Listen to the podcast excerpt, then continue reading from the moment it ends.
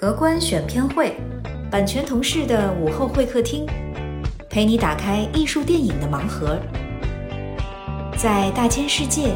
遇见电影的意义。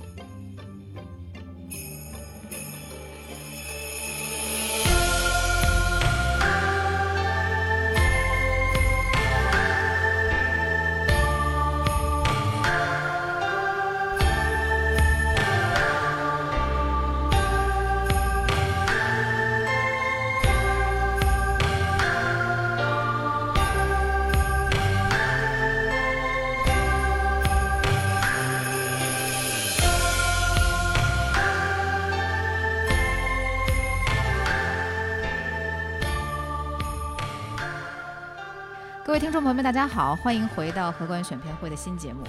今天我们的录制演播室可以说是蓬荜生辉，这是一个传统相声的开场。为什么呢？我们请到了这个京城的两大名嘴啊，可以这样讲。他们之前呢也曾经在，如果熟知我们的节目的话，在去年的戛纳夏夜也或许听到过两位非常精彩的发言。这两位是谁呢？呃，不必过多介绍，就是在刚刚结束的北京国际电影节上，很经常看到的两位熟面孔。他们就是中国电影资料馆的节目策划，北京国际电影节展映的策展人沙丹老师。哎，大家好，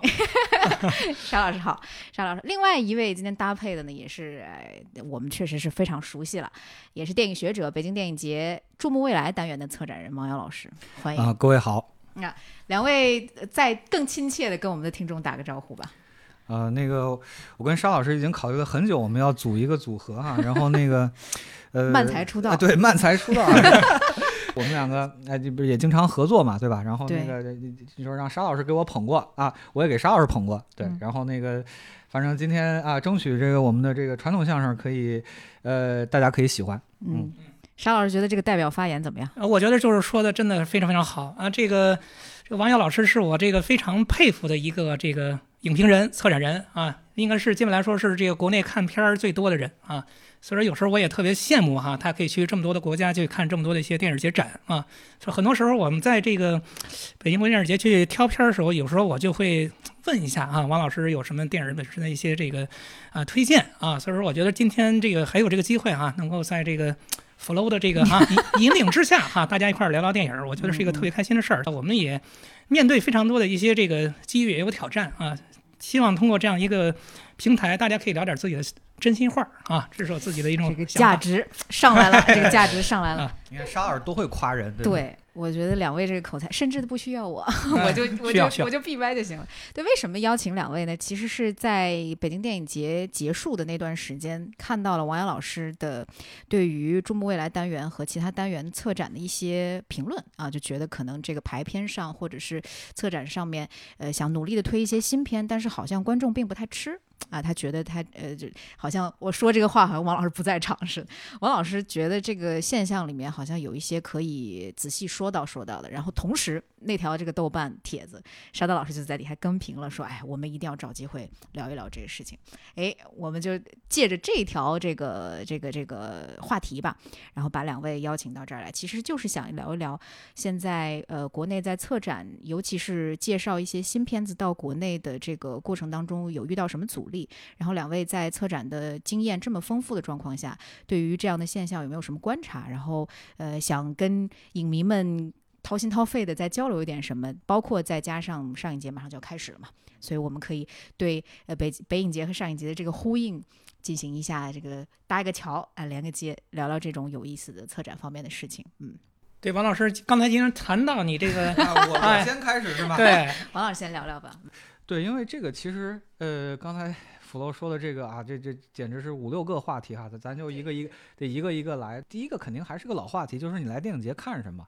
对吧？因为那个其实这个这个观点我跟沙老师交流过，之前也给沙老师的那个策展专业的学生讲过课嘛，就是中国内地有一个。有一个问题，就是说，其实我们没有这个艺术影院系统，就没有艺这个院线体系，所以我们很多片子我们就必须得扎堆儿到电影节看。影院体系它有一个什么？它有一个什么作用呢？就比方说很多，其实很多这种经典的呀、大热门的这种电影节的片子，其实就是说你你就不用专门到电影节看，你就在艺术影院里面看了。因为我们没有这个艺术影院，所以我们就得扎堆儿到电影节看，这就让电影节这个功能就发生了一个偏移。嗯，我们就首先我们得去补这个课，就像其我们其他朋友说，比方说去呃去香港国际电影节看，然后那个嗯你就发现其实很多片子为什么香港电影节不选？为什么呀？你出门对门影院就在上呢，对，所以就是我们没有这个吗？对吧？这个就是这是个老话题，所以就就是我们其实一会儿可能再展开聊一聊，呃，这个电影节选片儿就是到底是什么样的原则？其实这个嗯也是啊、你作为一个在内地工作的选片人和你在这个啊境外工作的这个选片人啊，或者是其他国家的这个选片人，就是就是你的选片工作其实是不一样的。嗯，逻辑对对，不同，你对你嗯的策你的策展工作是完全不一样的。对这个事情，其实我就我还记得上一次，因为是给沙老师上了一个特别密集的课啊，讲了八个小时。给沙老师上课嗯哎，不不是，就沙老师的学生，吓沙老师我一跳。就我也是你的学生，是那那个也是基本上就是你想两个人坐在前头啊，也也特别像一传统相声啊，这这沙老师给我捧，对吧？就是其实中间就聊到这个事情，就是说那个其实我是很欣赏这个北影节做了这么一个调整啊，这就嗯是那个其实也是疫情，因为疫情导致的这个线下活动缩减、规模缩减之后呢，但是有一些呃有些策展还是必须要做，但是呢就把它变成日常策展，而不是挤在电影节里面。嗯对，然后这个个是是从什么时候？二零二零二二零二零年开始做。这个嗯给我的体验特别好，我可以给你们讲个故事啊，就是那个应该是一呃，我没记错是一七还是一八，反正有一年是安东尼奥尼的一个展，然后那一年是北影节展映最长的，他提前嗯一个星期就开始展映了。北影节期间嘛，你像我这种重度影迷啊，然后那我就得一天恨不得看五场六场，嗯然后安东尼奥尼呢，就是都在资料馆看，好不容易买着票。你像那个有一场，我不记得是我女朋友还是不带茶花的茶花女，反正有一场，我进门坐在椅子上就睡着了，睡醒了刚好结束，然后我就哎妈这这钟点房是吧？对。就这么一个情况，对，所以就会真的很痛苦啊。但是就是你到二零二零年费里尼百年的时候，哎，就是说那个你错开这个北影节的这个档期，然后你到十月份看，就可以看很多个费里尼。其实你就从从另外一个角度来，呃，怎么讲？就是说你只要把这个战线一拉长，你就会你就会非常舒适，因为就是你电影节期间，还是我我就还是我那个观点，就电影节期间还是要看看新片和一些你平时不太会看到的片子，然后。对，然后下面我们可以再聊这个踩雷不踩雷这个问题，因为就是说我们没有这个艺术影院的话，其实导致大家其实怎么讲，就是电影节期间的这个时间成本会非常高，呃，经济成本都在其次，时间成本非常高。那你如果看新片踩雷怎么办？那所以，我可能还是大家倾向于这个稳妥的这个选择。所以这个东西它是一个呃互为因果的这个事儿，就是那个影迷看什么和电影节排什么，你不能不做这些东西。但是你做了之后呢，它又会又会反过来把影迷给带偏。对，然后所以我觉得这个东西的根儿不在电影节，也不在影迷，就在于我们没有艺术影院。刚才这个王老师说这个电影当中的这些观点，其实我个人都非常同意啊。就是，但是呢，他确实是比较精英啊，因为看过这么多的一些这个电影节啊，所以说基本来说，他是站在一个非常成熟的电影学者的啊观察者的这个角度来说去谈这个问题啊。呃，确实除了一个所谓的这个电影本身的这种消费结构的一些问题啊，但没法儿短期之内去解决，因为也不像北京一样有电影资料馆这样的地方啊，可以提供大量的一种日常电影观影的这种机会啊。那另外角度来说，很多观众因为他在电影院当中看电视节电影，也是一个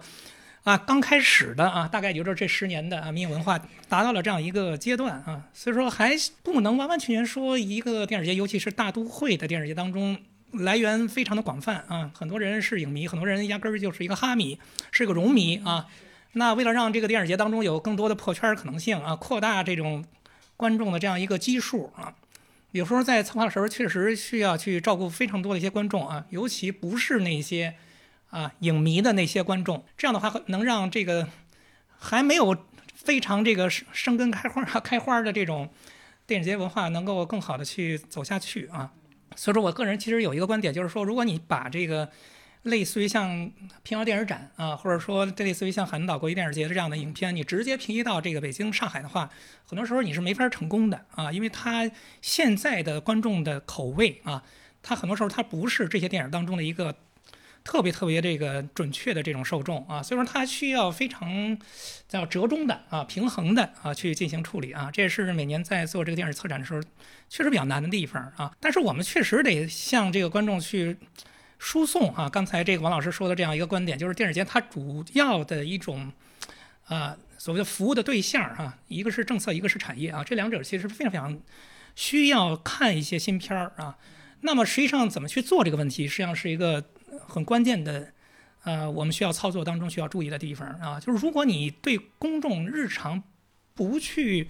引导啊这方面的一种意识的话，其实是非常难的啊。所以说我个人是一方法，就是基本来说，我们会经常在这个微信群里面啊，包括这个什么微博啊、什么豆瓣儿当中，经常会跟大家讲说，哎呀，跟影迷实哎在是打成一片。嗯、先首先给大家建立一点这个所谓的这种，呃，这个信息通，哎信息当中的一场铺垫啊，就说哎呀，这个电影节啊，这是要看这样的电影的啊。同时呢，某种角度来说呢，也要在这个电影节的真正去进行运营的时候呢，还要去照顾一下观众本身的一种意见啊。呃，我们概括这样一种思维，某种角来说呢，就是说我们确实要啊，把啊说这个观众想看什么，我们给他搞什么样的电影啊，像啊把这个电影带给观众进行这个转换，只是说中间的这个比例啊，目前为止啊可能是五五分啊，但慢慢的可能会像啊把电影带给观众，这是我们作为策展人本身呢我们的这样一种意愿啊，以及真正你能让自己觉得非常非常的开心，有一种成就感啊，是要把电影带给观众的。这个电影不是那种爆款，也不是大师经典，而是在于说你觉得不错，但是观众压根儿不知道的那种电影哈。比如说今年北京国际电影节的这个金的音像店这样的电影，看了之后你就觉得说这个电影真的是一个很迷影化的作品，这种作品我们国内电影创作当中还没有啊，这样的作品。如果能做成爆款，是我们自己非常开心的事儿。这个感觉就像电影的策展人的带货能力的哎这种，就是你相信这个人他的品味，你相信他带给你的这个东西，不管是新的还是不认识的，你你愿意去冒这个险，嗯，呃，对，就是策展人就是 带货主播嘛，对吧？啊，不是，其实呃，其实不是带货主播的，是选品，嗯，就啊准确的说是选选品品官，对。但是就是那个，即便是这个这个经典啊，那个其实这方面也是一个迷思，因为就是你即便是做费里尼啊，大家可能知道三部费里尼，知道五部费里尼，对吧？然后那个结果我看了那个费里尼之后，我发现我之前我之前怎么能没有理解那个访谈录是怎么回事儿？我就发现就费里尼最爆炸的反而是那个访谈录。啊，就是你的什么？你觉得八部半已经够爆炸了，然后你去看访谈录，比它呃八部半乘以三啊，差不多这个信息密度的这么一个片子，对吧？然后包括侯麦，你说那个侯麦，侯麦现在都已经是小资经典的这个，这这简直就是这个什么时时尚博主穿搭的这个 穿衣指南了，对吧？嗯我我就我就说之前就跟沙丹聊过这个事情，然后那个我就是沙师哥，你知道那个呃考验一个人是不是这个真正侯麦粉或者能不能看懂侯麦，你就你只需要问他两部电影就可以了，对，一部是这个叫《欧侯爵夫人》。就是侯爵夫人，就其实是他拿戛纳大奖的一个片子，对，还有一个是那个阿斯特利和塞拉东，也叫那个男神女神罗曼史，就是你看，比方说《人间四季》或者是什么那个喜喜剧格言，什么那个六个道德故事，对吧？三大系列，但三大系列之外掉的一些东西，还有一个很见功力的就是大树市长文化馆，嗯。啊，就这个就是这个片子可能就没人听说过啊，很就就大家可能就完全忘了侯麦还拍过这么一个片子，对。但是你要以现在的比方说这个电影建筑学的角度，或者说以这个空间地理还有这个数据库的这个思维去看这个片子，你会发现侯麦其实早早在这个特别早的时候，其实已经完成了这方面的一个尝试啊，对。所以就是每个导演都会有这么一些怎么讲，就是说那个其实你完全意识不到的重要作品。对吧？说就是你，哪怕你是做大师经典，你可做的地方还很多。你做大师经典，它不仅是一个对这个日常艺术院线的这么一个补充，还有一个就是对大师的重新理解。是是嗯是，嗯，呃，资料馆去做一些这种大师专题的时候，基本上来说都经常会配一些这个专家的一些讲座和交流啊。比方说，我们最近来做这个帕索里尼的时候，就请徐峰和潘若坚老师哈、做这个相关的一些讲座啊。做这个塔尔可夫斯基的时候，也是请王瑶老师去进行了交流。我们去做安哲的时候，还专门请戴老师啊，跟王瑶老师一块儿啊，跟大家去进行这个分享啊。呃，很重要一点不在于说只是看艺术电影，而在于说要看懂艺术电影当中的门道儿哈、学会如何艺术的看电影啊，这是我们其实非常需要从日常角度来说去把这一块工作啊去补强啊，因为我做很多那些这个导演的一些专题哈，像这个比如黑泽明，我其实放过他很多那些电影啊，他的电影其实非常贵哈，但是其实我们买的时候还是觉得说不能只给大家去放像《七武士》这样的电影啊，但是实际上啊，观众在这个阶段啊，他能够接受的电影就是书本当中哈那些特别特别有名的一些电影啊，你像黑泽明电影这么贵哈。花了这么多钱把这些电影能搞过来之后，你会发现，实际上有些电影哈，我对青春无悔、电车男啊这样的电影，真的他就是做不满啊，它就是一个二分之一本身的这样一个上座率啊。那比如说像《七武士》这样的电影，一百五十块钱一张票啊，哎，秒空啊，还是这样。所以说我发现，其实影迷这个阶段啊，他也不是那么在乎说这个电影的票价是怎么着啊，他就是要那个最有名气的电影啊，我要去打卡，我要去感受一下在大荧幕当中所谓的那种。展示了真正打开的样子啊，所以说我觉得这种电影呢，这种电影的选择还是这个阶段非常之重要的啊，就对应这个时期的中国电影迷影的阶段啊，要选这样的电影，有还要去配一点儿相对来说比较难的电影啊，然后呢，通过这个引导的方式、宣传的方式啊，来去把这个事儿去做的让大家更喜欢一点啊，这当中可能会有一些，比方说这个。重要的就是你要有一种啊，能够接地气的啊，让观众去接受这种电影当中的一种能力啊，比如用一种非常通俗的话啊，告诉大家说啊，这个电影如果你不看的话，还是还是蛮可惜的。哈哈哎，为什么你要经常去埋伏在这个影迷的这个群里面啊，经常跟观众去聊聊说这个电影？啊，你看那些的话，你的逼格不是很高。八不半这逼格不是很高，但是你看了这个访谈录，访谈录啊，对，这个管弦乐队啊，这些电影的话，哎，传续前行啊，这电影月银啊，这种电影啊，基本来说，你可能是这次不看，以后也没有机会去看这种电影了啊，因为电影资料馆它不会去总是去买一些比较冷门的电影啊，所以说我觉得这个时候呢，把观众的这样一种求知欲啊、探索欲、好奇欲啊、好奇心。给大家挖掘出来的话，相对来说就会好一点。可能确实我这个观察比较片面，但是我感觉我身边的这些呃是影迷或者不是影迷的朋友们，他们真正的开始重新回归大师，可能就是疫情这几年，因为院线不那么繁荣或者不那么有很多新的可触碰的东西来了之后，他们慢慢的才会回去喜喜爱上看大师。沙老师或者王老师，你们觉得从这个北京的这个样本影迷样本来看的话，呃？大家对大师的这个崇敬啊，或者是翻来覆去又去研究，从当下的角度去解读这个习惯，大概是从什么时候开始？就像刚沙老师讲的，当下可能大家对大师的需求还是那些最最有名的片子之类的。您觉得这个阶段性大概是从哪儿开始的呢？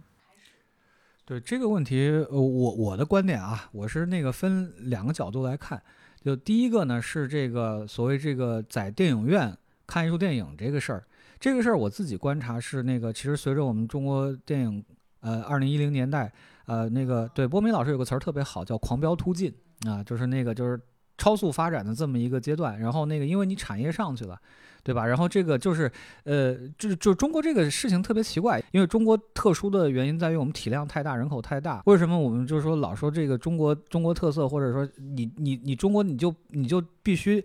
单独拿出来看，就是因为就是我们其实情况非常不一样。因为我自己观察很多国家，它是那个电影产业出现危机之后，它是通过艺术电影、通过电影节把整个电影业给盘活。哎，等你艺术电影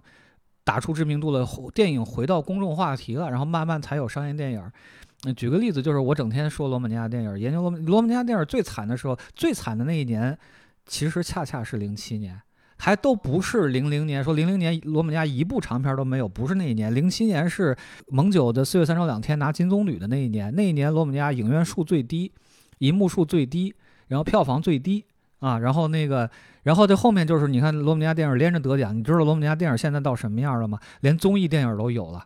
啊，然后罗姆尼亚电影出了这个九零年之后第一部百万人次观影的电影，虽然是个剧，我没看到啊，但是据我们那个我的各种导演朋友跟我说，就是一个大烂片儿，就烂的简直他们就不想看。但是片子百万人次观影，然后从零七年开始，这罗姆尼亚电影开始直线上涨，你知道吗？它不是个二次函数，它是个一次函数，你知道吗？直线上涨。但是中国不一样，中国是那个中国是通过市场把艺术又带活。我们也前面很相似，就是比方说，其实你看我们电影产业谷底是九三年。啊，电影产业谷底是九三年，但是九三年是金棕榈，金棕榈对，所以你看，就是哪个国家得金棕榈，这国家电影要完蛋，开玩笑啊。但是就是说，你看到就是其实我们最新的这一批导演，其实他都是在就是为什么这些艺术电影慢慢有机会，就是因为这个整个电影产业这个盘子大了，基本温饱问题解决了，大家可能想看点有思想的。然后包括这个，呃，很多这个公司，对吧？他也可能想投一些这种比比较不一样的片子。就是你看毕赣、张大磊这这一批导演，其实他都是在这个大环境下。你想，中国电影发展最高速就差不多就是那个一五到一七吧，这几年就是一年一个台阶儿，甚至这这种的，应该是零呃，我想想啊，就是那个《让子弹飞》是哪一年？那年是百亿，一一年，对，一一年是百亿，对吧？到到那个一八年是六百亿。对吧？就是，所以这个它首先它是个产业问题，其次是这个叫做迷影文化的这个经典谱系问题。这个问题我能跟你讲三天三夜啊。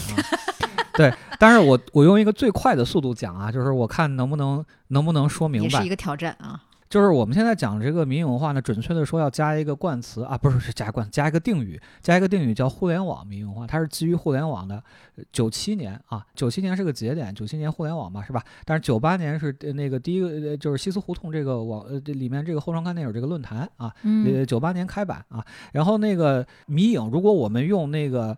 呃，那个德巴克那个概念，或者李李李昂老师那个阐释啊，就是那个迷影是学者是精英啊，是那个相关从业人员，这是一种；还还有一种是大众的，大众的呢，它可能是基于一个纸媒啊期刊这个东西。你像比方说之前我们刊音老师他们都是做这个最早一批做这个电影杂志的，对吧？但是互联网不一样，互联网它是一个，它把这些东西都打开了，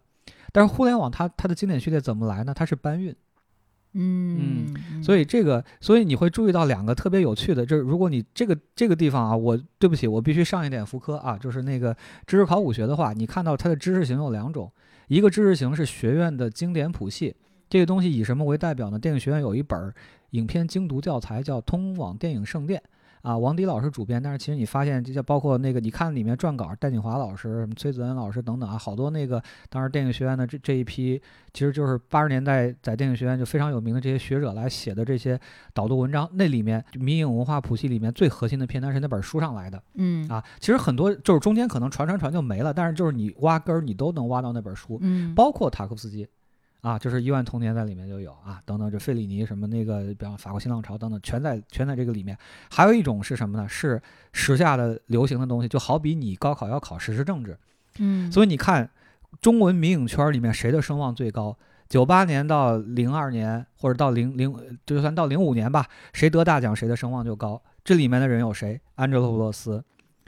阿尔莫多瓦。然后那个，比方说像那个贝拉塔尔这个时期有没有重要作品啊？库斯图里卡，对吧？他都是这个时期有重要作品的这些导演。然后包括包括加斯范桑特啊，就是你像大象，但是那个达内兄弟，对吧？所以你看到我们中文民影圈里面这个声誉顶峰，因为你看到安哲或者这个阿尔莫多瓦，其实你在国外他并不是一个就红到这个程度的导演。你觉得阿尔莫多瓦在中国简直就是那个你你没看过阿尔莫多瓦，你就别当影迷了，是吧？差不多这意思。知识考学的来看，就是当时的知识型有两种，就是一种是对经典的一种搬运，但这个这个经典你注意，它不是那个影史的经典，它是中国学院的经典，嗯，就是一定是这个经过电影学院那一波，因为当年电影学院中国唯一，所以也没什么可说的，对吧？但是后来各个你就可能看到各个版本的电影史，所以这个地方它会有一个评价体系的问题。这个评价体系就比方费里尼就讲这两部，或者费里尼就讲这五部啊，侯麦就讲这两部等等诸如此类这种东西。这个声誉是怎么形成的？我其实专门考察过这个问题，这是我最当然我文章还没写完啊，但是我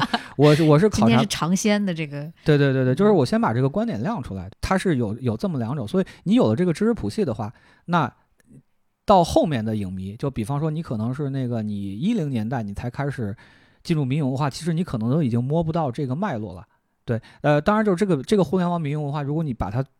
把它打开一点的话，它还有比方说 DVD 这个问题，对吧？电电影期刊这个问题等等这些东西，我们就我们就不再展开了。说回来，就是说我们对大师这个认知啊，它是有。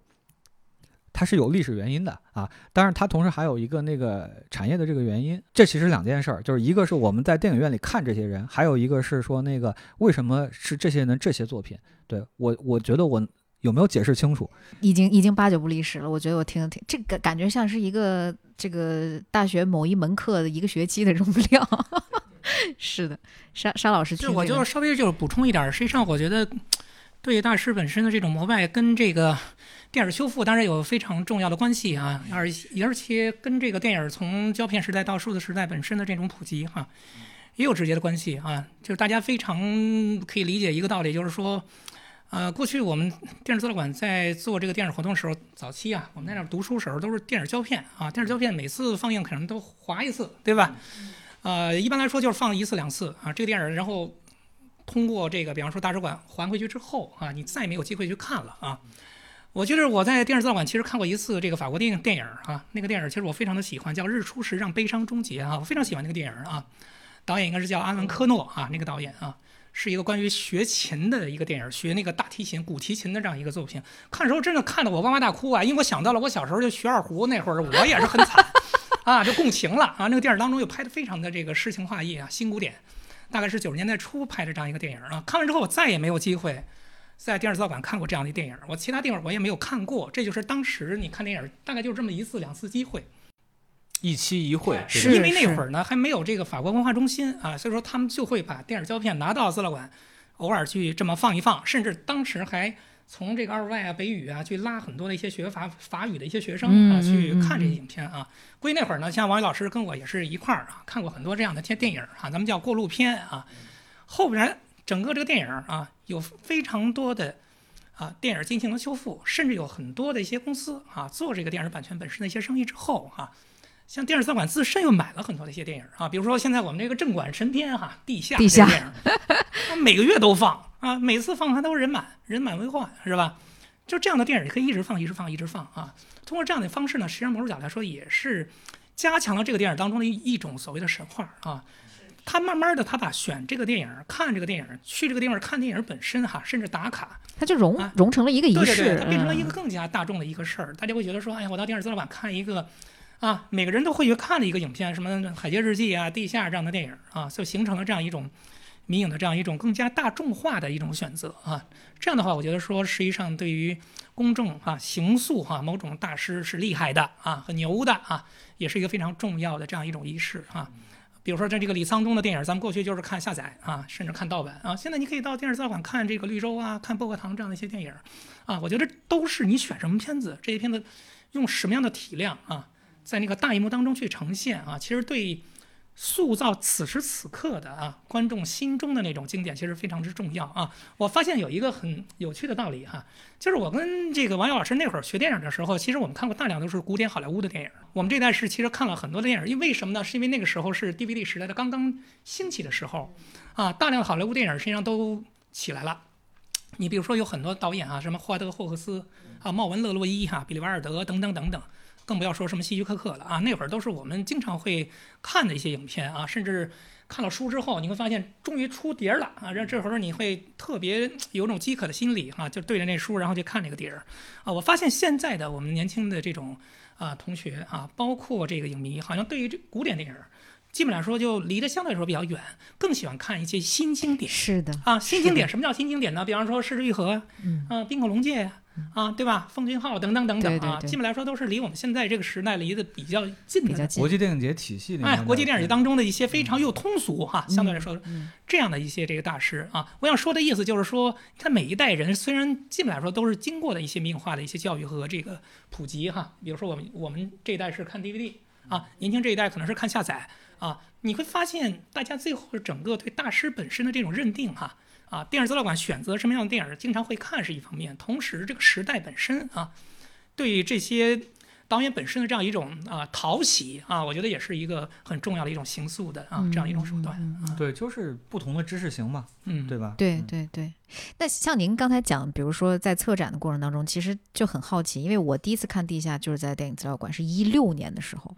然后后来兜兜转转，从二一年开始又来北漂，我发现还在放地下，我说这电影资料馆的时空是是暂停了吗？啊，就还是这个经典，就是这个经典的塑造，比如说，可能我我我我预测啊，可能也有一些操作上的便利吧，就是嗯这个片子可能我们排，或者是它后面的手续是最这最它版顺权就在电视资料馆啊。我想请问你是一六年看了《地下》，你看了几遍啊？我当时就看了一哎，遍你，又看了一遍，对不对嗯？但是北京有每年都会来很多大学生嘛，是，对吧？对对对对啊所以说每年都会来大学生。永远有人永远有年轻永远对，永远都有电视学院的学子啊，需要在电视资料馆去看这样的电影。我们旁边就是电影学院，包括北师大啊，我说了都是我们的衣食父母，都是我们年轻的衣食父母啊。嗯所以说实话，我觉得说这些电影呢，它是说实话，它都是常看常新的啊。这个电影最近又做了 4K 的最新修复啊，那保不齐又是一个新的 4K。这个当这个版能来的时候，保不齐所有人看过 2K 的人，像你，保不齐就说我到电视上再看一遍新的啊。所以说你会发现，通过电影修复之后啊，从过去的胶转数到 2K 到 4K 啊，保不齐还有什么导演加长版等等等等，都会对整个的这样一个啊没有文化有电视有有那个电视剧版，你敢不敢拿来放呢？啊没有什么敢不敢本身的六问题啊集电视。剧啊，嗯你得有这个版本啊，它修复了啊，这样的话相对来说就可以比较便利的哈，跟大家去不断的普及这些电影儿。你得买了电影的版权了，说你一年就放一次两次也不合适，对不对啊？所以说这个当中就是有这种啊，因为版权本身啊带来的这样一种便利，让大家可以经常看到这些电影儿。对我其实觉得这是资料馆特别好的一个一个点嘛，就是说那个我就觉得我无法离开北京的原因就是 确实是。中国电影资料馆。哎呦，感动 啊！竟然不是北京电影学院，中国电影资料馆，对，因为嗯因为就是说那个，其实这是一家艺术影院嘛，就是你要把它看成一个艺术影院，对它它本来也就叫资料馆艺术影院，所以其实就是说那个呃日常放它起到这个日常放映的这个功能，就是说那个，所以就是觉得。啊，你住在一个还比较合理的位置，然后你你可以就是一个比较，你比方我家到资料馆，如果我坐坐公共交通的话，可能需要一个小时左右啊。所以你看，我去看个电影还挺有成本的。你看一小时去一小时回，对吧？看两会儿电影四小时没了。呃，当然我觉得还是还是很好的，就是那起码我不用说，你像有些影迷啊，你比方说你自你得坐火车去看，是吧？或者你怎么怎么地的。对我觉得，所以就是回到我前面那个观点，就是说电影节。和这个艺术影院其实它会有这么一个关系，但只是就是说，因为我们这个我们国情特殊，对，所以就是说我们就造成我们电影节就就就得必须得承担这样的职能，对对对，嗯，包括确实刚才王瑶老师谈到这一点，我觉得可能很多影迷可能也跟我有共同的这个体验或者心得吧，就是年轻的时候我可以一周末住在电影资料馆，但现在真的没有这个体力了，是真的就觉得哎呀。看周末看电影是一个非常耗神的过程，你不仅要去就是扎进去，你后后来发现看电影变成了一个体力活，这个可能对很多经常跑国际电影节的这些记者啊，或者说像王瑶老师这种常年一直在看片的人来说更深有体会。但是普通影迷可能年纪越大，越觉得上资料馆它变成了一个又有金钱投入又有精力投入的这么一个消费活动啊。我不知道，就是如果说让影迷养成这种平常生活当中就去电影资料馆的这个习惯，那其实背后的策展和比如说一一场国际电影节、北京国际电影节这个展映单元整个这个庞大的工作，对背后对您来说，或者包括王瑶老师的嗯这个注目未来，就是它的它的呃节展上面的策展和平常的这个生活放映的这个策展，这个工作强度啊，或者幕后有没有什么这个可以给我们这些好奇的影迷来来来科普的东西？哎，就是我刚才觉得你刚才说的特别特别好啊，嗯别说你扛不住哈，我也扛不住啊。呃，这个我过去也是能一天看四五个片子是啊。王老师现在还可以啊，王老师现在现在不行了啊。呃，确实是这个到电影院当中，尤其到资料馆啊，我们那个座椅还是不错的啊。现在好了，现在特别适合那个睡觉啊，就是哎呦，你搁过去那个对吧？？就是一一到那儿一坐之后，好像就一个电影总得睡个十五分钟二十分钟啊。然后我现在之后啊，年纪大之后，挨了中年了，基本来说这个两小时以上的电影我都不太能吃下嗯啊。嗯嗯，我就喜欢那种六七十分钟的电影，你比如说那个《洪长秀》，这次六十一分钟这个在在水中啊，完美。哎，你要是进去就睡，等你睡醒的时候，这电影基本上就结束了，七十块钱就挣着了。哎，这个我觉得特别特别好啊。哎反而那场放映之前提示说小心点睡，睡完了之后可能醒来 就那个提示主要是为了防止人家投诉啊，说这电影最后焦焦焦点没有对齐是吧？啊，也是给大家开一个这个迷影的一个小玩笑啊。这是刚才回答您的问题啊，我觉得随着大家整个这个心态的变化，包括年纪大之后，你会觉得好多过去人生嗯不太懂的事儿，慢慢的开始变得有点通透。有些电影过去就是看电影当中的技法故事。啊，慢慢的可以理解电影当中的一些这个讲的一些内涵啊，包括这个洪长秀的电影，我认为就是如果是十十九三十岁啊，那会儿年轻的时候少不更事啊，还好多事儿是没法儿该到的啊。到了之后，有人生有非常多的一些困惑，也经历了非常多的一些故事的时候，好多事儿你就自然明白了啊。你从这个电影啊，洪长秀的电影到侯麦的电影、冰火龙剑的电影、张律的电影等等等等，其实大量都是讲这些人生到了某种阶段的时候人生的困惑的问题。前段时间跟这个张律老师聊这个《白塔之光》哈，他也说了哈，其实从来不会去。啊，去塑造某种英雄啊，都是去塑造一些相对来说比较丧的啊、比较失败的、比较颓废的啊一些这个男性。这个男性，比如说这个辛柏青，在这个电影当中非常的枯萎啊。然后有时候看了个电影之后，想到自己非常这个枯萎的人生啊，也是形成一种一幕上下之间的这种对应啊，你就会更会觉得有种啊气息烟的这种感觉啊。所以在这儿也是非常希望能跟大家去推荐这部电影。说到您刚才说的这个问题啊，就是说在这个资料馆和哈艺术影院和这个电影节当中的这样一个差别，其实真的是非常大，只是因为啊，现在啊，刚才这王老师分析的这样一个问问题啊，我们日常当中很多的一些资源没法儿去照进现实啊。那么就在电影节当中，需要去折中的去把一些这个大片儿了啊、经典啊、大师的一些作品呢，跟大家去进行这个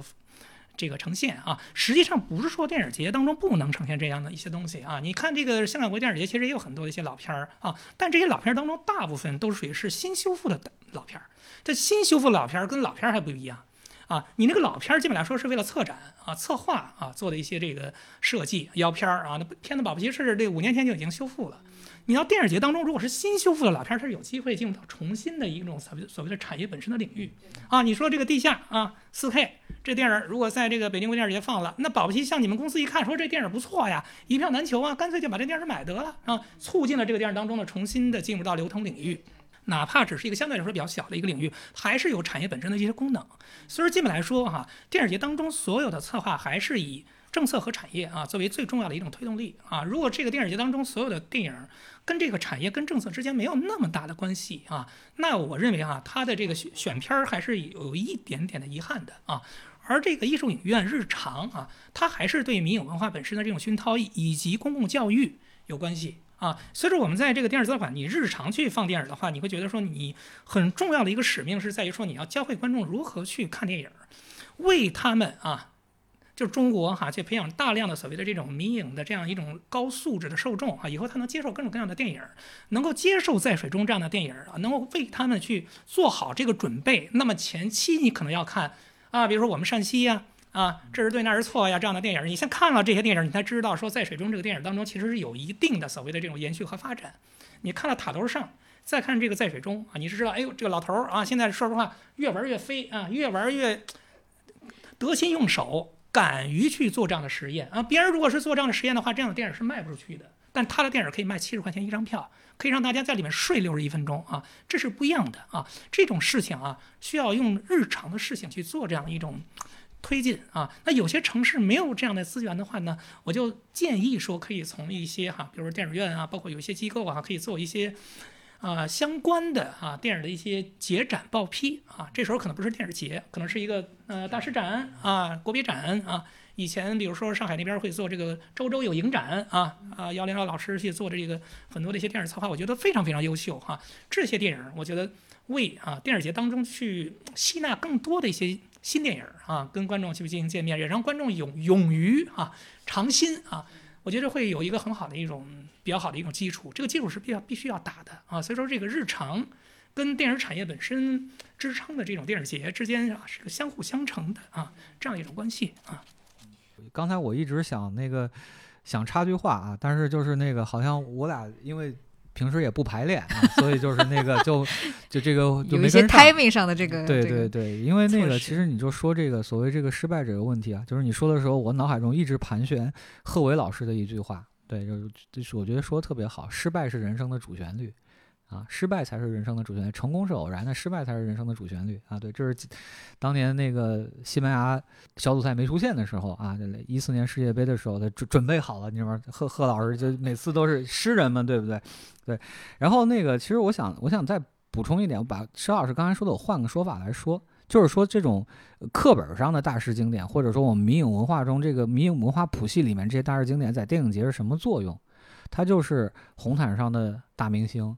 它是来吸引你注吸引你注意力的啊，就所以说这个明星有两种，一类是这种进课本的大片啊，还有一种是那种就比方说那个什么哈利波特八部联映啊，每年都有这种东西。对，其实最早最早第三届我就跟电影节建议过，我说那个我那会儿那会儿你是不是还没来做那个展映？第三届，对，我是第五届，嗯，开始。第三届给就是那个当然李迅老师在在那个选委嘛，然后我就说那个我说你们做点这什么，比方《指环王》三部联映，什么那个《哈利波特》八部连映，对，之前还挺正常，结果后面这画风就变了，《速度与激情》八部连映，这太吓人了，对吧？你前面你《星际迷航》什么五部连映还行，对吧？但是你《速度与激情》，你这几部连映，这太吓人了。行，咱不说这个了，对，就所以所以就是它其实两类，就是你把人人关注度吸引过来。所以戛纳为什么得请那么多明星？就是因为你会哎，你说不定谁看了这些明星，哎，顺手一看，发现底下有什么片子，他可能感兴趣。因为这种电影节的核心道理在于这个东西叫欢聚性，就欢聚性，它是把这些人气聚拢来，然后产生什么样的东西，这是我是无法预计的。对你把这个局给做起来，然后在在这儿就是你真的就是，比方说你看到一个你之前可能你根本不会看的片子，呃，你只是为了插空看了一个片子，然后结果发现哇，这个片子才是这届我最喜欢的片子，这种事情经常会发生，对吧？但是就是说，如果就是说你一你一打开片单，这都什么呀？一个都没听说过。那我可能我可能就不会再往下看了，但是你一看，哎，《哈利波特》八部联映，然后再往下，哎，看沙老师底下还带的，就是还有别的链接，然后再再点进去看，哦，这片子讲什么的，对吧？所以就是，呃，就我也能理解这个事情，但是就是说那个，但是沙沙老师现在说是那个五五开哈，但是我不我不太觉得是五五开，可能这个这种明星还是多了点。可能可能需要对，可能需要再就是这种明星片儿还是多的，可能需要再少一点。然后接着再说这个注目未来哈，因为我们其实从另外一个角度来看，我其实我们算产业端的，我们这个单元其实是那个只能只能允许前两部报名，而且就是我们还有一个潜规则，这个规则因为因为你你说出来你会被你会被批哈，因为那个就是比方说我们倾向于选四十五岁以下的导演。嗯，就是还是给年轻人一个机会。对对对，就就是比方说，因为有些有些你比方说像那个之前在戛纳看一片子符合我们标准啊，但是呃那个导演首作，哎还是女导演，一看一查导演七十岁了，我说这就算了吧，对吧？就是你七十岁，因为他之前是个非常著名的演员哈，然后我是先做的这个策展，然后后来。我开始做电影节研究的时候，我才发现，其实 B 类电影节啊、就是所谓这叫做竞赛型专门类啊。竞赛型专门类，它这个专门就是说，竞赛片是有限制条件的。这个限制条件啊，百分绝大多数不能说百分之八十吧，百分之七十，我觉得是限导演前两部。因为因为这个专门类，你可以限地区，你可以限什么，对吧？比较著名的几个 B 类节，一般都是说限导演前两部，所以这是个国际通行的这么一个规矩。因为就是说那个可能这些片子可能不够成熟或者不够好，对吧？呃，那个但是呢，那个我们必须得鼓励。从这个角度来看，我们其实是一个特别产业向的单元。中国未来其实一直有一个。一直有这么一个说法嘛，大家就说这北北影节隐藏的宝藏单元，对吧？我们也是努力了挺久的，反正从那个二一年开始，可以就是，呃，大范围的公众放映啊。之前也有，之前就是那可能就几部，因为其实之前我们甚至也我们都不呃不也不进官方的场刊啊等等，对，因为之前其实我们算一个相关活动。就是应该是这个二一年调整之后啊，也是因为北影节也办了十届了嘛，那那个时候就该做第十一届的时候，然后跟组委会也沟通了一下，变成一个所谓刺激竞赛单元，更好的融合。其实之前也有这种情况，比方说像我们入围过入目注目未来单元片子的这个导演，他下一部作品就进了主竞赛了。当年有个伊朗导演啊，叫什么莫哈黑，片名忘了哈，先先进的注目注目未来，然后第三部他第二部进的注目未来，第三部就进了主竞赛。对，所以这个是一个特别典型的这个电影节的这么一个晋升的这么一个关系。你看，你比方说我们每次举例子，我们都举这个，啊，何以为家那个导演啊，那叫什么来着？嗯丁呃呃什么纳纳巴基基啊，纳丁拉巴基纳丁拉巴基啊，对对对，这个导演就是特别典型的一个呃进阶导导演。第一部导演双周，第二部一种关注，第三部就主竞赛，对吧？然后所以对，所以这个东西其实是电影节更加体系化的这么一个一个活动。而且我们选片，其实我们选的还都是相对比较好看的啊，就是说那个特别特别实验性的，其实我们这个单元也是不选的。对，就是我们选的还都是那种叙事性比较强的，但是是因为实在是。你前两部你基本上就没有什么那个所谓大热门片子嘛，而且我们还有一个原则，就我们艺术总监吴冠平老师就说的，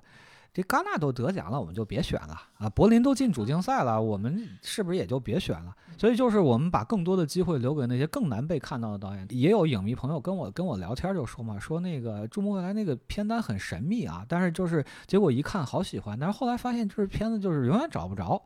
如果就是我们再不放，那可能真的就不会再放了。我们那个选片原则可能跟沙老师那边还不一样，因为沙老师那边还是要考虑考虑成本的因素更多。但是因为我们这边毕竟还算一个竞赛嘛，就是那个我们算一个刺激竞赛，所以我们就可以选一些就更冷一点的，就知名度更少一点的。其实因为我们主办其实电影学院，所以我们还是我们还有另外一个考虑，就是说让电影学院的。呃，孩子还包括这个北京这边或者来参加电北影节的这个学电影的孩子们看一看，呃，现在的新人都在怎么样做电影？其实希望能给他们提供一些创作参考。对，所以我们选片原则大概是这个样子。嗯嗯，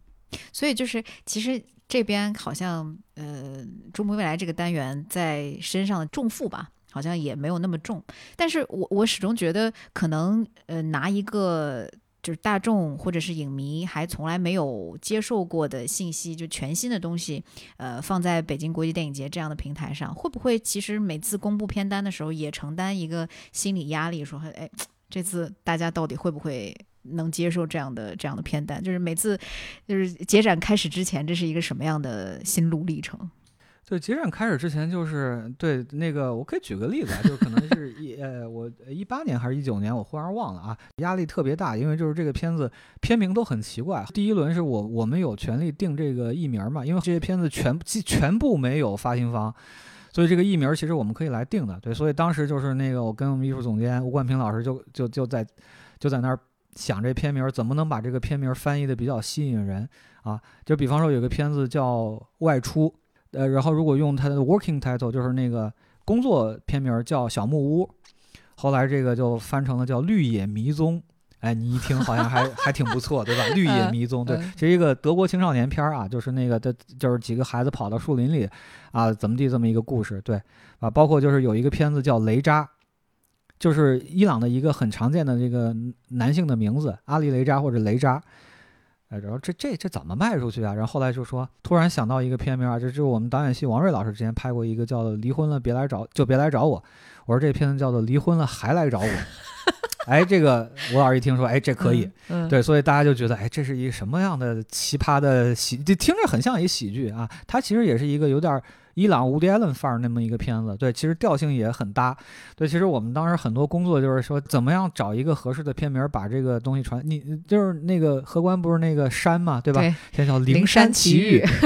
对，我就当时我今年我电影节我那儿看这片子，我说《灵山奇遇》什么片子？怎么没听说过？大半夜发一个，你你们谁翻的这个名字？对，但是我觉得就还还也还行，挺准确啊。但是就是一开始其实不会往这儿想，然后结果我就紧急的赶紧去，因为我太喜欢那个片子了。就是你像我在海南专门我翘了那个闭幕片儿我去看的这个片子，我又看一遍大荧幕。我当时看戛纳在线的时候，我就觉得喜欢死这个片子，啊，太美了。对，然后看一遍大荧幕还是特别喜欢。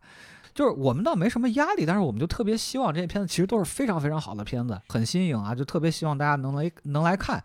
但是现在可能我们也会选一点，就是比方说那个呃电影节体系里面比较有名的，因为其实这两年那个大家对电影节的认知也也跟你甚至跟二零年都不一样了，是是。所以就比方说可能选一个比方柏林奇遇单元的呀，嗯，你看二零年还没有奇遇单元，二啊二零年有了，对，就是那个就可能选个柏林奇遇单元的片子啊，或者选一个什么那个。呃，甚至是那像那个圣塞，呃，圣塞巴斯蒂安电影节新导演单元的片子呀，就是选一些这种，这种片子。但但是大家一看，哦，其实你都不用介绍，你只要把这东西写出来，大家就会去看啊。我们现在就已经能有这样的影迷了，所以我觉得也是这个壁垒肯定是越来越少的嘛。就是之前大家圣塞，圣塞是什么，对吧？呃，对，其实我觉得也算好事儿吧。这么多年，其实呃。就是我我也很欣赏这个沙师哥他们这个资料馆做的这个呃一大堆这个讲座系列，包括现在在这个 A P P 上都可以看啊。就是这个公共教育还是很很重要。其实你回到当年巴赞，他是理论家，其实他他不写理论。你说他是评论家，对，他是评论评论家，对。但是他同时还是电影教育家，他做这个电影俱乐部，对吧？这个东西其实在在国内可能也不太具备这样的条件，但是我觉得可以把呃资料馆看成一个电影俱乐部。对，所以就是就是这类这个导赏啊、映后啊这种活动，以后可以再多一点。嗯嗯，就刚才这个王老师说他们没有压力哈，我跟你讲，我替他们有压力啊。这电影基本来说，在这两年的，基本来说都会有这个所谓的展映场啊。其实这也是我们一个非常一直给组委会这边的一个建议啊。最早时候确实这些活动，电影都是在这个呃电影学院内部哈进行这个放映。后来因为疫情的问题啊，这电影如果还是在内部进行放映的话，大家根本没有机会去看到啊。那都没有机会看到的话，这些电影只是在一个小圈子当中去放映的话，实际上它的这个影响力多少还是有有点这个影响的啊。所以说，我们就建议说，你从这个主竞赛一直到这个中国未来，一直到展映，最终都要向公众进行开放。嗯，这几年我觉得是这一点来说，其实是一个很重要的一个进步啊。而且这两者之间其实要做出一定的这个区别啊。其实大家如果以后慢慢就会觉得啊，说这个主竞赛过去跟这个中国未来哈，虽然好像有的是处女座啊，有的是一个成熟的导演，但基本上电影当中的这个调性啊和它这个模式哈，基本来说还是很相似的。很多人分不清楚，在有些时间非的时候常不一样，我们非常你不是你们是觉得啊非常不一样，嗯影迷分不出来，影迷其实啊真的是影迷分不出来啊。后来呢，我们就是跟这个呃组委会也是这么去建议啊。后来我觉得他真的是有些地方是采纳了，就是说主竞赛更加的去走大众文艺品牌的路线，就是主竞赛更通俗一点。俗到什么样的程度？这个电影你选的时候，你要认为这个电影是有机会能够在中国进行发行的，啊，无论是进入到院线还是说进入到流媒体啊，我们对这个中国未来这样的单元，我觉得怎么飞都行啊，怎么去实验啊，怎么去表现这个青年导演本身的这样一种锐气，我觉得都可以。但你作为主竞赛角来说啊，这些电影啊，比如说《速度与爱情》这样的电影，对吧？不是《速度与激情》哈，《速度与爱情》啊，什么什什么，还有什么。呃，原来还有那个波斯语课啊这样的电影，你想这个《速度与爱情》，其实这个导演已经之前那个《时光机》时光机对啊，也是入围这个断舍离》，它就已经在国内院线上映了。对，这么多年其实没有泰国电影上映了，那可能是很多年来的第一部哈。嗯，所以我觉得说他选择的一些电影，由于北京国际电影节不是 A 类国际电影节啊，所以说我觉得说要放下这样一个包袱，就是你没有这样一个历史本身沉淀的包袱啊，你要选择的电影都是新片儿，因为我们也没有什么机会说啊，日常当中你就不别坐班了，你就全世界各个地儿去挑片儿去啊，你去跟艺术家直接去啊去选择电影当中还没有公映的影片，保证电影当中所有的这种。啊，国际当中的首映率哈、我觉得这东西对于北京这个时候来说，其实没不是那么重要，重要的是电影还是要好看。所以那年选了一些电影儿哈、呃，什么呃，比如说什么杰伊比姆啊，印度电影儿啊，还有类似于像什么好老板这样的电影儿，我看了之后我真觉得很不错。观众也是很喜欢看这样的电影，为什么呢？因为他之前已经获得了很多的一些荣誉加身，啊，从这个角度，在此时此刻的北京国际电影角度来说啊，我觉得说主竞赛选择这种大众文艺品牌本身的这样一种路线，和这个中国未来啊，从公众的视角角度来说，他就能分清楚当中的一些区别，而不是说一看啊，这个也是那个圣赛的片子啊，这个也是柏林奇遇的片子啊，那你怎么去分清楚呢？公众对于他来说，他都是觉得非常非常的这个生僻，那非常的生僻啊。那么这王老师刚才说的就是翻译本身啊，要让公众对这个电影本身的一些类型，包括电影哎电影当中内容产生好奇心啊。从分割角度来说啊，也能看到两者之间有一定的这种差异性啊。那展映某种角度来说，就更加的一些平衡一点啊，平衡一点啊。我刚才说的就是五五分的意思，在于说不是讲数量五五分啊。基本来说，我们现在啊展映这一块儿一百五十个左右的片子，老片儿五十部。新片儿一百部，这是我觉得我们要守住的一个底线，就是至少保证在一比二以上，就是老片儿要控制在一以下啊。随着以后整个的电影节的观众越来越成熟之后啊，这五十部还可以再往下压，比如压到三十部，压到四十部啊，压到几乎所有的老片儿都是新修复的老片儿啊。这样的话，这个电影对于观众角度来说是新片儿啊。今年我们选的这些片子是《虎口拔牙》《雪》，还有什么《巧克力》这种电影，我知道。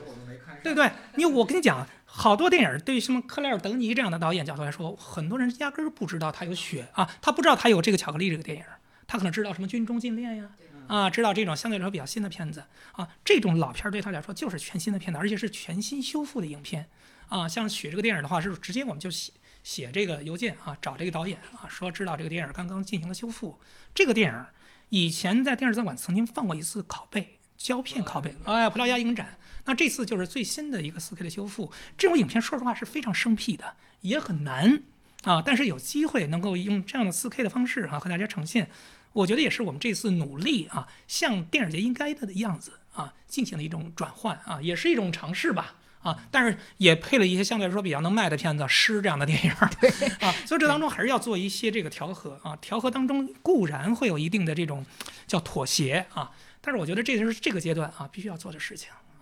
我觉得确实这些选片本身要基于基于一个对市场的了解，而且这个市场它也不是整个商商业院线的，就是国内的所有的电影市场的了解，还是影迷的这个市场的了解。其实就我理解的这些老片，就有点像。比如说刷抖音或者小红书，它前面那两提要就是最吸睛的那个部分，或者像网大的前六分钟，就是你得你靠这个东西才能说，呃，我注意到北京国际电影节。而且我我觉得我身边有很多例子，就是说这些呃朋友可能本身他就不是进院线的，但是他每年会习惯性的跟跟着北京电影北京电影节一起看电影。我觉得是存在可能这样一批在都市当中生存的潜在的。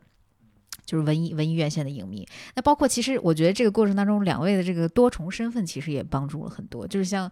呃，王瑶老师就是也也是很有影响力的影评人嘛，然后沙沙老师又是这个活跃在 影迷心中的这个 KOL，现在又做这个呃新媒体上的各种各样的尝试。就这个其实是不是在策展的过程当中也算一个必须的？嗯，就是组组成的部分，就是说你必须得去，呃，跟影迷拉近距离，然后通过这样的过程中去去沟通，去了解对方的想法。就是虽然说可能电影节还是在平衡市场和这个产业，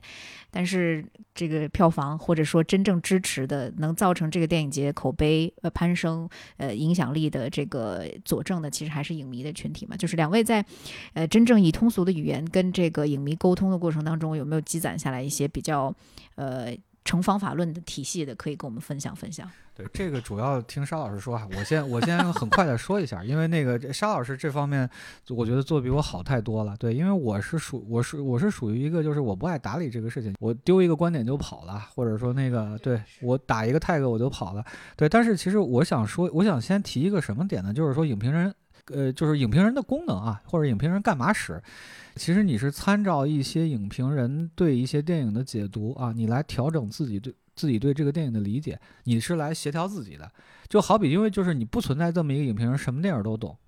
对不对？但是很多影评人可能某个领域很专精，就比方说，你像其实刚才沙老师说了，就比方说他做一些策展的时候，他他等等他做到，比方中亚或者中东欧，他可能就要问我的意见。对吧？因为这方面其实我是看的比较多的，尤其罗本尼亚电影，对不对？所以基本上就是那个，你基本你看我怎么说，就差不多这个，可能我的意见就会就会比较有，哎，就比较也不是权威一些吧，就是那个，因为我会给给大家补背景，就是大家可以找那个我们去年戛纳那个播客听一听，就是中间讲那个 呃核磁共振的时候，然后我讲完就托老师就这样看着我。就是那个 历历在目，对对，就是完全是一些就是那个就是你 get 不到的这个背景信息，对。然后就是我一看，就是我里面这个层次，因为我做这个我做的研究太久了。但是你看，比方说就是比方说美国电影，我可能就得看其他影评人讲的，或者比方法国电影，很多法国电影，其实你要我我要看王蒙岩老师怎么说这个片子。对吧？因为因为其实有我我就记得是去年有一个片子，我我跟王明老师观感差距巨大。嗯，我觉得这片子简直烂透了。王明老师觉得好的不得了，就是那个乡愁啊，马尔托内那个乡愁。对，然后那个我就我就问穆岩老师，我说为什么呀？为什么呀？为什么？为什么给五星啊？然后木言老师给我讲说啊，为什么为什么？就反正我就可能是我没看懂吧。但是就是说某个影评人啊，就是当你对他足够了解，你看他看的时间比较多的话，你其实你是很能根据他对这个片子的理解来调整你对这个片子的理解。对，所以我就说那个这可能是影评影评人我觉得是最重要的一个部分吧。只是说它跟电影相关的这个部分啊，因为我比较懒，就不像沙老师这么勤劳。对，所以我基本上就是我写完就搁在那儿了。沙老师经常回收我的这个 这个东西，就是我就记得有一次沙老师为了卖杨锁啊，那年是二一年吧，放杨锁，然后我就哎呀，就感觉好开心啊，可以看红军与白军的事。这是沙老师就说啊，这个印象老师这个印象老师的这个十佳，对印象老师的十佳，你们赶紧买，买完一堆人骂我这什么什么鬼，对，就就就就是那个红色赞美诗啊，但是真的是啊太喜欢了那个片子，那片子我看了可能加那那次可能都已经快五十遍了。那你可能很多人看完也 get 不到啊！我为了说明那个片子，我在豆瓣写了一篇评论，就是打尺码，每一个镜头几分几秒，几分几秒，就是我写的非常清楚。然后整个杨锁的这个视听语言的这个问题，我专门写过文章啊。杨锁跟安哲的这个关系，我都论述过。对，所以就是，呃，反正我觉得可能我主要还是因为我学术这边比较忙，所以就是影评人也只是我的一个，反正就算算算分身吧。算个分身吧，对吧？然后那个，但是沙老师可能这个，应该算一个社会活动家，就电影活动家和电影教育家。对，其实我基本来说就是在这个网上相对来说比较活跃一点啊，我这个人社恐啊，人家都不信，说那这不能说啊，然后嗯天天确实很难相信。哎，但是嗯就是真的是一个很社恐的人啊！我跟王老师私下几乎从来不说没事儿，说咱俩中午晚上吃个饭吧啊，几乎没有。我不是说因为跟他是这样，我跟所有人都这样啊。晚上我这个人生活是非常枯燥的啊，就是一个挺无趣的一个人啊。但是因为做电影的时候需要把自己怎么说呢？就是说塑造啊，形塑也好，或者包装成这样一个样子啊。所以喜剧演员都抑郁，你知道 真吗？是这样，啊是这样。就是我们嗯说这个做这行工作啊，这这基本来说就得说这个眼光要远啊，对我们选片儿策展角度来说要有这个要求啊。嗯下边就声量得大，对吧？你看我一个人有各种各样的平台，我几乎都会啊，写文章也行，长的、中的、短的我都行。视频啊，直播这个这个中中视频、短视频我都可以，我自己都得会学会这样的一些事情啊，因为我自己是一个比较社恐的人啊，所以说自己这个角度来说，单兵作战能力啊，需要相对来说比较这个强一点啊。那我们基本来说也是希望能够把这些电影测了之后，让大家看到这样的一些影片啊。那看到这样的影片的时候，你让观众要尽可能的在各个区域当中能够看到你发出的这样一个声音啊。别人来加我微信的时候，绝对那殷老师、王小老师不可能随便就通过哈、我这个微信当中有七千多个好友，七千多个好友。没我说没关系，随便加，谁愿意加谁加。你随便一看朋友圈全是广告啊，这样也是也也是一种方法啊。你每天都要去把各种各样的一些信息，然后向大家去进行这个啊这个这个表示啊。那另外呢，除了这个声量大之外呢，身段得软啊，这是我自己觉得就是身段软是最重要的。因为说实话，哎，有的是学者啊，有的是这个这个啊这个。有一些的所谓的这种社会本身的一些层级啊，这没有什么啊。但是你作为一个电影节当中的这样一个策展人的话，你需要让观众了解这些非常复杂的一些电影啊，有时候身段要软一点，能够大家用一种调侃、大家能够接受的一种方法，能够去进入到这种电影节当中来，让这个艺术电影啊本来是有一定的逼格的啊，但是不要显得那么的高冷。啊，为什么呢？这当中还有一个很重要的问题啊！我其实以前也写过一个论文哈、实际上就是我们跟那种当代艺术本身的那种策展不太一样，跟美术馆的策展不一样啊。你个那个测一个画之后，观众看完就结束了，而电影看完之后，你只是一个中介。这个电影当中它的生命旅程才刚刚开始，对吧？这个电影你放完之后，你把这个电影要来了，要来之后，结果电影最后大观众都到豆瓣打分儿，一打就是一星两星的啊，那导演对我们压力也很大。所以说你在这个过程当中的话，你的身段你要非常软。你要为政府服务，为影迷服务，为电影人服务，为电影片方服务啊！真正这个电影出了问题的时候，人不觉得是自己的问题，是觉得是你引导的不够有力，或者说这个电影本来是一个很小众的电影，您非得排在电影资料馆这样的大厅，结果出来之后出了一百个两星，怎么办呢？所以这个当中其实有个很大的问题啊，当然会涉及到所谓的这种首映率问题。首映率高的电影不一定真的最后会有非常高的口碑啊。这次戛纳电影节这么多都是国际首映，对不对啊？看世界首映，世界首映，那最后一大堆也是一点几分啊啊！那如果这样的情况移植到了中国，那片方怎么办？是不是就欲哭无泪？因为我们基本上我们评价体系，豆瓣是一个非常重要的一个评价的这种可能性啊。如果豆瓣一开分六分以下，我请问这个电影还有什么可能性呢？还有什么未来呢？那人家下次还怎么去信任你呢？啊，所以说我们不是在做这个一锤子买卖的问题啊。那我们在做这些电影本身引导的时候，有些电影相对来说比较难啊，《白塔之光》这样这样的电影，所以说北京这边做的电影所有的交流都比较有深度的原因是在于说啊，你要为这个电影未来和公众更广泛的进行见面，要做好所谓的物料本身的宣传准备啊。我们真的是这么想的啊。有些电影如果真的是世界首映的话，或者国际首映的话，很多时候这个主持人就简单引导一下啊，然后十开放一两个问题就完事儿了啊。比如说《平遥》就是这样，因为那电影你从来没听说过，但是这个电影一旦到了北京之后，实际上他面对的是一个非常驳杂的、不可控的观众啊。这个时候是一个对我们而言其实非常非常压力大的事儿啊。所以说，北京归电影节我们自己说哈，说我们不求电影当中是最新的片子，但是我要求是电影是相对来说比较好的片子，能过了自己这一关。让观众尽量不要踩雷，首先帮大家去把这个关，同时呢，在交流的时候呢，尽量让大家知道说，哟，这个电影是这么拍的啊，当中的这些那个地方你可能没看出当中的一些真意，我帮你聊聊这个问题啊，或者说最后看大家看到说，导演真不容易啊，为了导演啊这么不容易，我给你多打一星啊，这个当中啊，我觉得王老师从来不会考虑这些问题哈、但是我们非常借重。王老师的问题啊，借重王老师的这种声音和他的力量啊。有人跟我讲说，有些电影你觉得不好卖，没事儿，你找王瑶和陀螺喷两个小时 啊，然后把他们的话剪吧剪吧啊，搞一搞，啊忽悠忽悠，黑红也是红，哎，这时候呢，这电影就能卖出去了啊。嗯比方说我们这次这个王老师特别喜欢的一部电影叫《超自然》啊，超自然。哎，是观众看完之后就是评价会觉得说这两集呀、说这电影看的拍的什么鬼啊？那我们也是放没那么喜欢了。哎，我们是放在这个境界这个单元，本身就是比较实验探索啊啊，是这个王老师也是很喜欢这样的一个电影啊。那基本来说，其实很多时候啊，这些呃影评人本身的朋友啊，实际上大家对于整个电影节当中，尤其是那些新片儿的这种引导啊，靠一个人完全是不够的啊。包括我们电影节当中啊，真的给大家说哈，其实我个人邀的片儿实际上真的不是那么多啊，都是那些青年的一些邀片人去做的一些相关的工作啊，共同把这个事儿啊做起来的话，我觉得电影节是需要大家共同的力量啊。沙老师这典型的以自己为方法，对不对？把自己作为方法，对，把自嗯己作为方法，对，就是还还想补一点，其实刚才没展开说，对、这个嗯其实沙丹老师那个论文都有啊，你们感兴趣大家可以去知网看啊，就是那个就讲讲北京电影节，因为北京电影节它首先它是一个呃沙老师词儿叫大大都会大都型电影节会型嗯对对对，或者我们叫城市节，就是那个呃北影节其实那个如果你要定这个，比方说对标或者参考模板的话。呃，当然不是戛纳，是柏林和多伦多。这里面就会有两路线之争了，你是柏林还是多伦多，对不对？多伦多其实是一个更面对公众的，然后那个，但是柏林就是一个更怎么讲，就是。呃，虽然公众参与极其热情啊，柏林真的通宵排队买票，特别吓人。嗯对，然后那个，但是柏林这边其实你会看到，就是对电影艺术也是非常强调的，对吧？啊，对，顺便再说一句，我说到这儿，我想起来了，这你看柏林的呃老片儿怎么怎么怎么办？柏林老片只有两种哈，一种就是沙老说的新修复，另另外一个就是柏林是专题策展，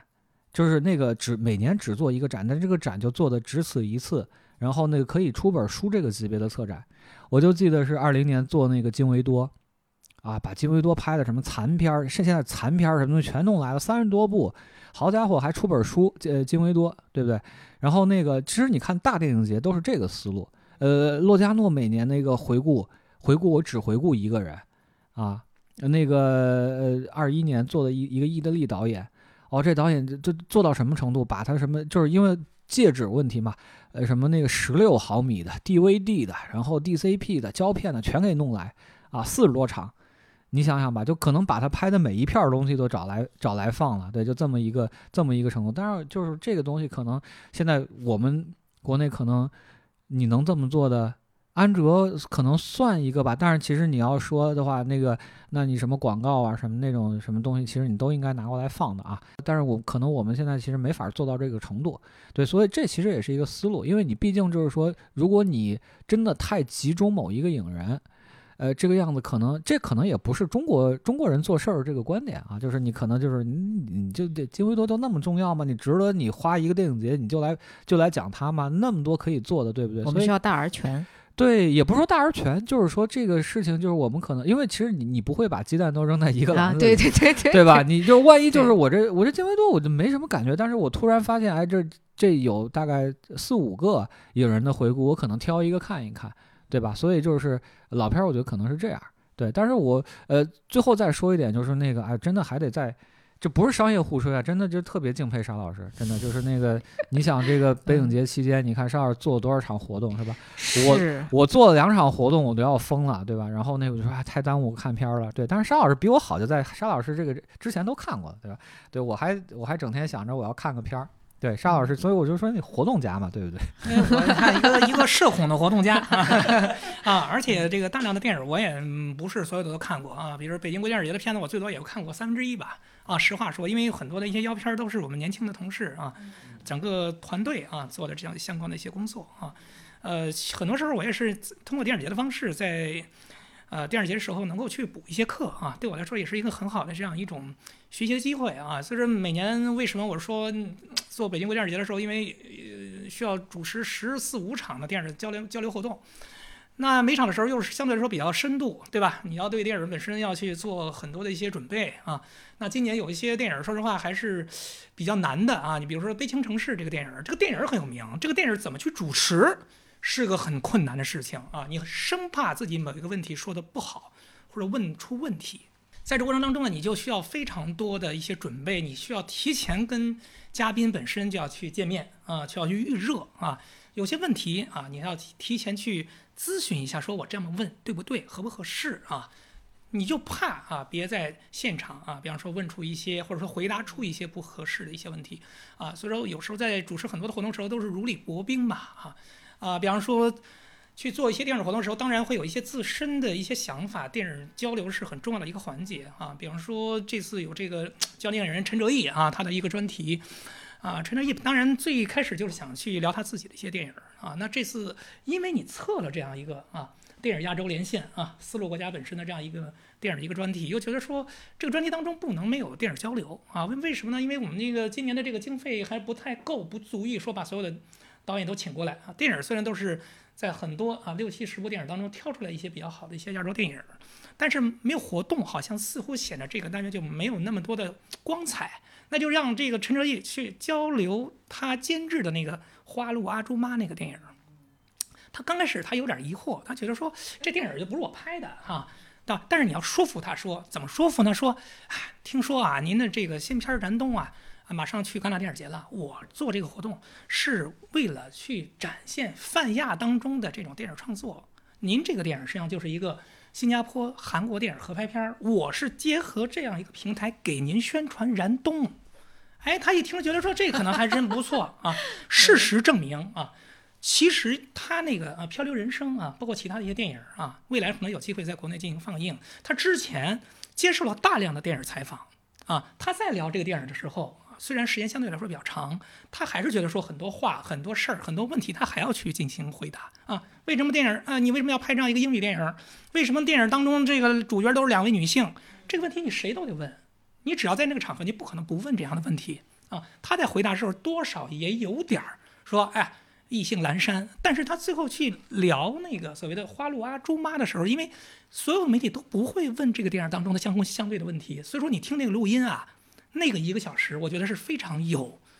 含金量的。他自己聊的也非常非常开心啊！我觉得这就是我觉得我做这个电影活动时候，有时候去有一些意外的惊喜啊！就是你要努力啊，通过各种各样的方法，让别人能够去啊表达出一些新的观点，同时也满足了自身的一些。策展当中的一些一些最原始的一些想法，这当中真的需要很多的一些精力干这个事儿，才调节这个相关的一些事情啊。这当中当然要非常感谢这个，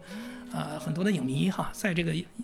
微信群啊，甚至什么 Excel 表里面哈 啊，对我们很多的一些鞭策。所以我觉得这个是今年还蛮有趣的一件事情。嗯嗯嗯，确实是两位其实刚才都提到了，跟就是哪怕跟别的电影节展去对标也好，或者是。在信息通路上去借鉴一些。浪走后，热力倾城，遗忘是小丑的使命。晚灯下，昨日悲情，完全在一瞬间说清。